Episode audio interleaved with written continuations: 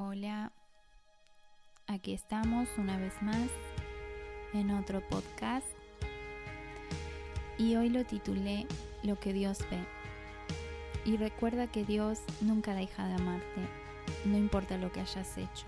Dios sigue amándote y lo hará hasta que venga por ti. Así lo creemos y así esperamos, ¿no? En su venida. Voy a leer en Efesios 2, del 4 al 6 en la traducción lenguaje actual.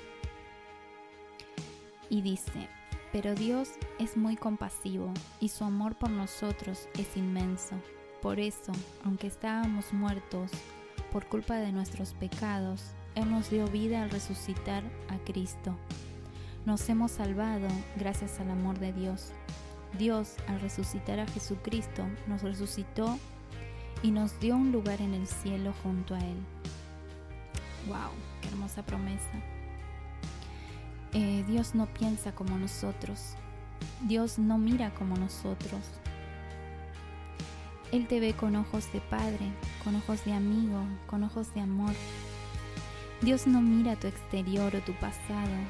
Dios no mira cómo te vistes, qué te pones o qué dejas de ponerte, ni tampoco lo que hayas hecho ayer o hace dos años. Dios mira tu corazón. Es en tu corazón donde se encuentran tus pensamientos, tus sentimientos, lo que haces, lo que dices y tus deseos más profundos. Por eso Él anhela tu corazón. Su palabra dice, mis pensamientos no se parecen en nada a sus pensamientos y mis caminos están muy por encima de nuestra imaginación, de lo que podamos imaginarnos. Pues así como los cielos están más altos que la tierra, así mis caminos están más altos que sus caminos y mis pensamientos más altos que sus pensamientos. Esto lo encontramos en Isaías 55, 8 y 9. ¿Y por qué Dios anhela tanto nuestro corazón? ¿Por qué Él anhela tu corazón? Es porque en tu corazón es donde todo comienza. Los buenos o los malos deseos.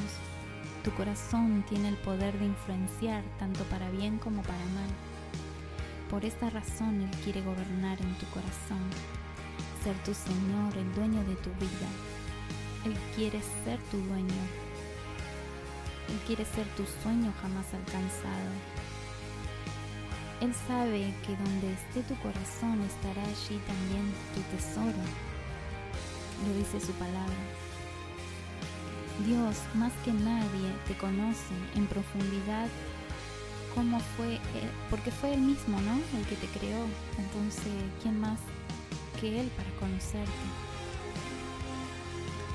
Eh, vivimos en la vida sin un rumbo fijo, creyendo que en años posteriores encontraremos nuestro destino en este mundo y sin darnos cuenta que cuando le conocemos a Él empieza eh, realmente nuestro verdadero destino Caminamos vacíos por la vida tratando de llenarnos de aquello que nos satisface momentáneamente, sin siquiera imaginarnos que lo único que puede satisfacer nuestro corazón es Dios.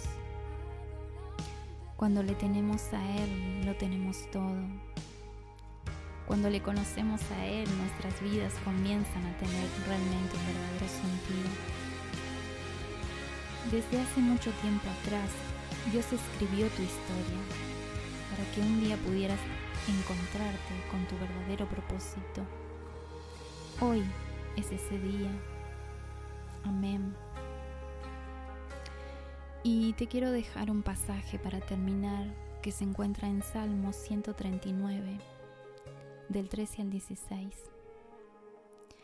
Y dice, tú creaste las delicadas partes internas de mi cuerpo y me entretejiste en el vientre de mi madre.